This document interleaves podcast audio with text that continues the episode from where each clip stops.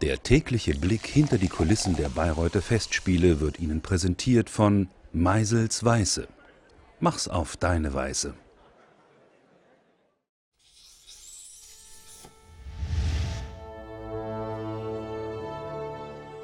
Also Frau Grütters, die Bayreuther Festspiele, das ist ein Mythos, ein deutscher Mythos mit viel Geschichte. Ähm, kann man hier einfach so herkommen oder muss man schon immer etwas auf dem Buckel tragen, was man auch mit nach Bayreuth nimmt? Es wäre aber schön, wenn, äh, schade, wenn tatsächlich die Bayreuther Festspiele eine Last wären. Ich hoffe, dass jeder ganz unbeschwert hierher kommt, nichts auf dem Buckel und sich mal überraschen lässt. Aber so ein Abend wie heute äh, ist ja schon harte Kost im wahrsten Sinne des Wortes. Also, finden Sie? Finden Sie nicht?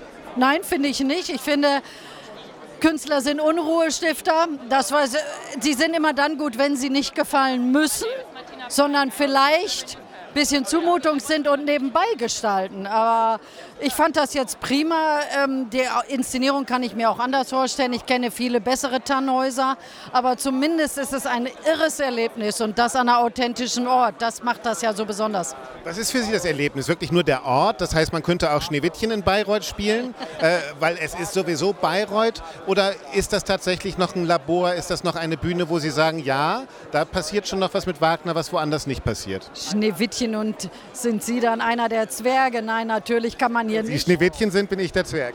Grimms Märchen lassen wir mal draußen vor. Nein, das Besondere ist hier natürlich, dass Wagner an seinem authentischen Ort gespielt wird. Also wenn dann natürlich hier Wagner.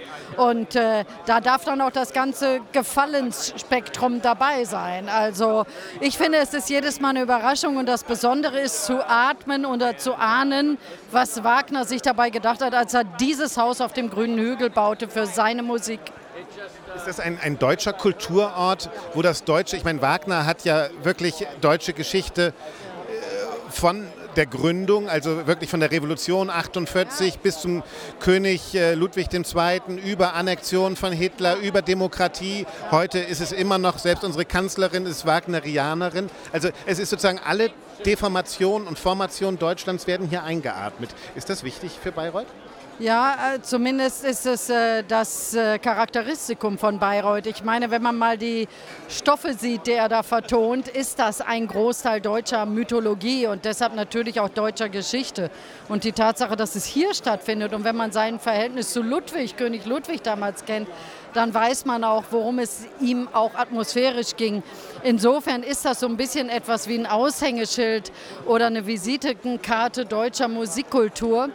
Aber ich finde, man muss dabei auch immer sehen, dass das Zeitgenössische in den Inszenierungen uns genauso ehrgeizig treibt und wir uns nicht einfach darauf ausruhen, dass hier Geschichte wiedergegeben wird, sondern es wird gepaart mit ähm, zeitgenössischem Künstlertum.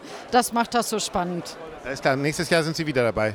Ich bin jedes Jahr dabei, wenn es irgendwie geht und freue mich auf den Tristan im kommenden Jahr. Da hat äh, immerhin Thomas Mann davon gesagt, das ist das schönste Musikstück der Welt. Und ähm, bin gespannt, wie das hier aussehen wird. Ich auch. Vielen herzlichen Dank, dass Sie sich Zeit genommen haben. Dankeschön. Sehr gerne. Schönen Abend noch. Ja? Ciao. Dankeschön.